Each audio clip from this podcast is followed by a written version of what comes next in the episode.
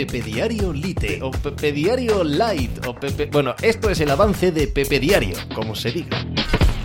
Hola, ¿qué tal? Hoy estamos a lunes 10 de julio del año 2023, primer día de descanso, al menos mm, real, puesto como tal por la organización en el Tour de Francia este año, hoy lunes y ayer, mítica subida al Puy de Don, donde Pogachar, casi por obligación, por obligación sentimental, atacó a Vingegaard cuando ambos llegaban a la cima del Puy absolutamente exhaustos y sin un gramo de fuerza. Los dos equipos tiraron, Jumbo y UAE, para preparar el ataque de sus líderes y en el momento de la verdad ambos dijeron no, para, para, que no estoy para bromas. Llegaron muertos, asfixiados, asados de calor y con la sensación de que no podían más. Ha sido una semana durísima, a una velocidad escandalosamente alta en casi todas las etapas, tanto las de montaña como las llanas, con un paso por los Pirineos en los que se han dado estacazos a dolor y que, aunque ayer Pogachar le quitó 8 segundos a Vingegaard y dejó la sensación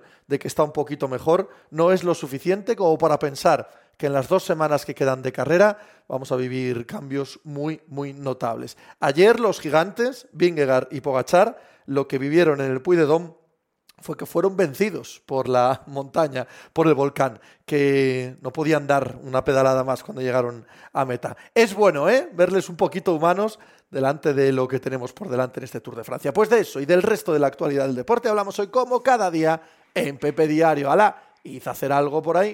Estás escuchando Pepe Diario.